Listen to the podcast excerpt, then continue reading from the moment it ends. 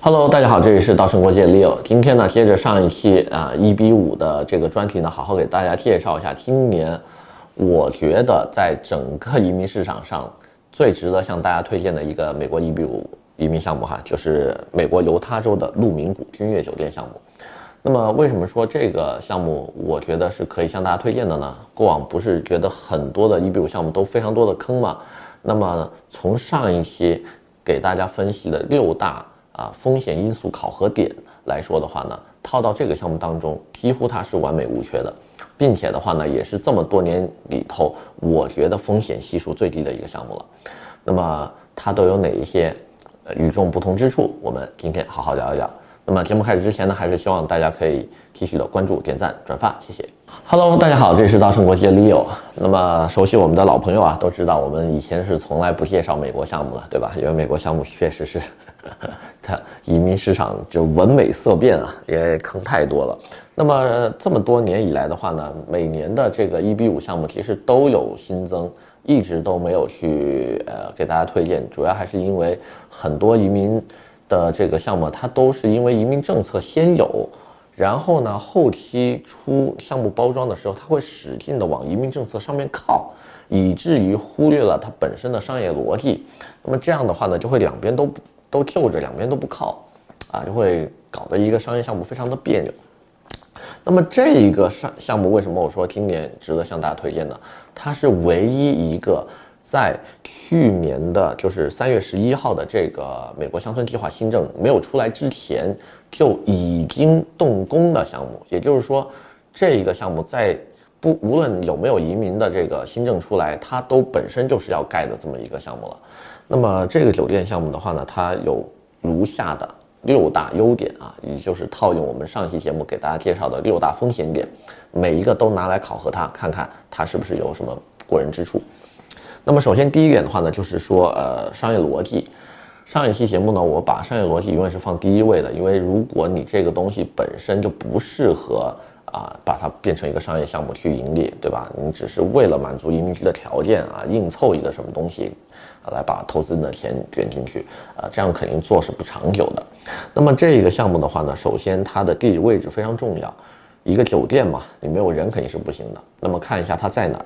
它在犹他州的 Park City 这个城市啊，也就是我们呃熟悉的这个三大全美滑雪场之一，叫做 Park City Mountain Resort 全美的话呢，在一九九八年那时候开始，滑雪杂志每年会评一个全美三大滑雪场，它在第一年的时候就上榜了。当时的话呢，三大分别是 BSS 就 Big Sky Ski Resort 在蒙大拿，第二的话呢是科罗拉多的这个叫做。Berkeley Ridge Ski Resort，然后第三的话呢就是 Park City Mountain 了。那么 Park City Mountain 这个地方的话，大家可能不是特别熟悉哈，但是说2002年的美国犹他州冬奥会，相信很多人都有印象。那么2002年冬奥会呢，就是在这个地方举行的。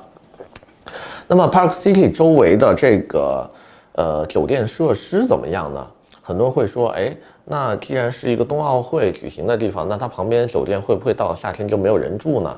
它会不会一年只有冬天的时候赚钱呢？以及这个地方的雪场到底怎么样？不用担心，大家只要去 Deer Valley 的官网看一看，这一家拥有四十年运营历史的啊、滑雪管理集团到底玩的怎么样，以及在这个地区它的这个雪场建设是什么样的，大家自然就会有答案了。对吧？因为这些资料都是公开可查的。那么目前在 Deer Valley 的这个周围的话呢，好的五星级酒店并不多。目前在当地最顶级的酒店只有蒙太奇跟这个瑞吉，然后连这个希尔顿集团好像都没有用希尔顿这个品牌，都是希尔顿那种什么欢朋还是什么，就下属的一些品牌的 这个酒店是没有给到最顶级的这个五星的。所以这样一来的话呢，导致当地的酒店价格非常的贵。那么这个酒店价格，大家也可以通过携程啊，也可以通过 Booking 啊，通过这个 Agogo 啊查一下，大家就能知道 Park City 周围的酒店价格有多么的离谱。现在的话呢，已经过了最冷的时候了哈，已经过了冬天了，已经差不多到春季了。大家可以看看它现在每天的价格是多少钱。那么说完了它的酒店位置之后的话呢，我们再看一下上一期我们给的第二个考核点，就是看。所有的这个项目它的出资的情况，这个是非常重要的。那么出资这一块的话呢，开发商自有资金占了百分之二十九，一点二个亿的投资，高级贷款呢占百分之四十一，一点七五个亿，还有的话呢就是 CPAS，百分之十二，四千九百四十八万。给大家解释一下，C pass 这个东西的话呢，是美国的一个债券，专门用于投资到一些氢核啊、能源呐、这样的项目当中去的。也就是说，如果你是支持偏远地区啊、美丽山村，对吧？这个搞清洁能源、搞这个环保之类的这些项目，你都是可以用这个债券借钱的。那么最后的话呢，就是一比五投资人的钱了，占百分之十八，总共需要募集七千五百二十万。那么这个项目的话呢，开工的时间是在二零二一年的六月九号，已经正式动工了。那么今年的话呢，我想想，现在。已经是快要到四月份了。现在我记得上一个月他们是盖到第五层，路上第五层的这个建筑。总共的话呢，这个建筑是地上八层，地下四层。所以的话呢，在明年的这个六月份的话，啊、就会完工。那么这个项目现在大家也是可以直接去飞到当地考察的。我们也非常欢迎大家考察，因为这个地方离盐湖城只有四十多分钟的车程。大家随便买一张去盐湖城的机票，下车打个车，四十分钟就能到项目地址，就可以看到它现在的一个呃整个的施工进度了。那么再说一下，上一期还介绍了考一个考核点，就是银行的这个资金先入还是一比五资金先入？那么非常明显啊，这个项目肯定是银行资金先入了，所以这一点的话大家不用担心了。对吧？然后它是已经在动工，并且已经都快完工的这么一个项目。一比五呢，只是承担了一部分的低息贷款，对吧？我们突然间发现，哎，这个项目正在盖着，突然发现，哎，哎，今年的这个乡村计划，这个出现了，哎，我们的项目刚好满足这个一比五的乡村计划。好，那我们就拿一部分名额出来卖给国际投资人，吸引一比五的资金，就不用用到那么多的商业贷款了，因为商业贷款确实利息很高。那么再看一下，就是第四个考核点，开发商的背景。开发商的背景的话呢，Xtel 是一家非常大的这个纽约曼哈顿的这个房地产开发商哈。呃，网址的话呢是三 w 点 xtellextell 点 com 大家回去一搜索，马上就有开发商的全套背景资料，并且的话呢，开发商在曼哈顿的项目是非常非常多的，包括今年的一个地标性建筑叫做中央公园一号啊，Central Park Tower。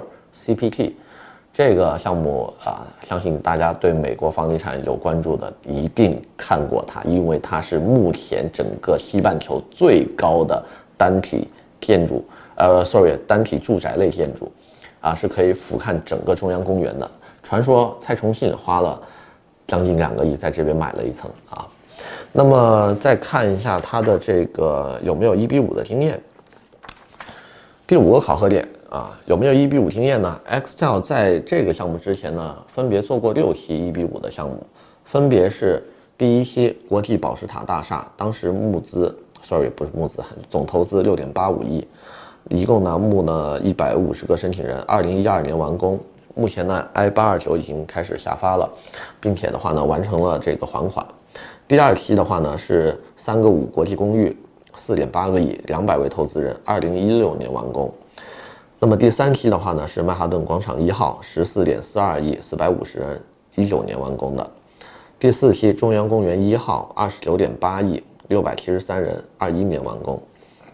第五期呢，布鲁克林中心六点七六亿，二十个人，二零二零年完工。哎，很多人会有一个疑问哈，为什么 这一期开始人这么少？主要是这一期没募完的时候，疫情就开始了，所以当时的话呢，有很多的这个投资人就。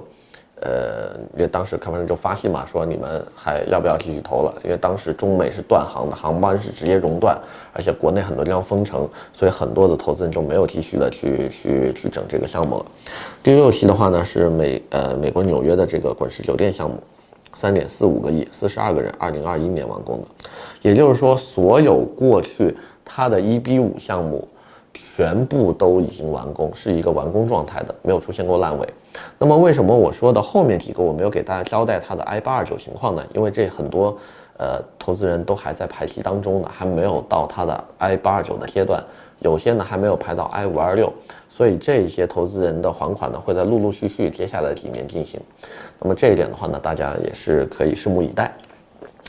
那么最后一点的话呢，就是看它有没有抵押物，比如说土地啊，万一遇到了极端情况破产怎么办呢、不可抗力啊，天灾啊，核战争啊，对吧？海啸、地震之类的。那么目前这个酒店的地块以及它的上层建筑。估值已经是超过两个多亿的了，那么等它完工之后的话呢，它的价值应该在四个亿左右，并且的话呢，一旦投入运营，应该还会更高。那么目前呢，我们只有一年时间就可以看到它交付并且投入使用了，所以我觉得这个风险也是非常小的。这是为什么？我觉得说今年这个鹿鸣谷的君悦酒店项目是这么多年我从业以来难得看到的一个。就是说，它没有因为移民政策才去往上靠的商业项目，而是它一个本身就在盖的，本身就有商业逻辑，本身就是可以真实投入运营并且赚钱的项目。那么这一点的话呢，是呃，我觉得非常难得的。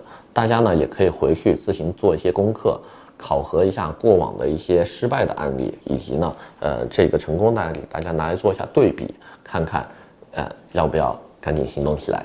今天的话呢，先给大家介绍这么多，我们下期再见。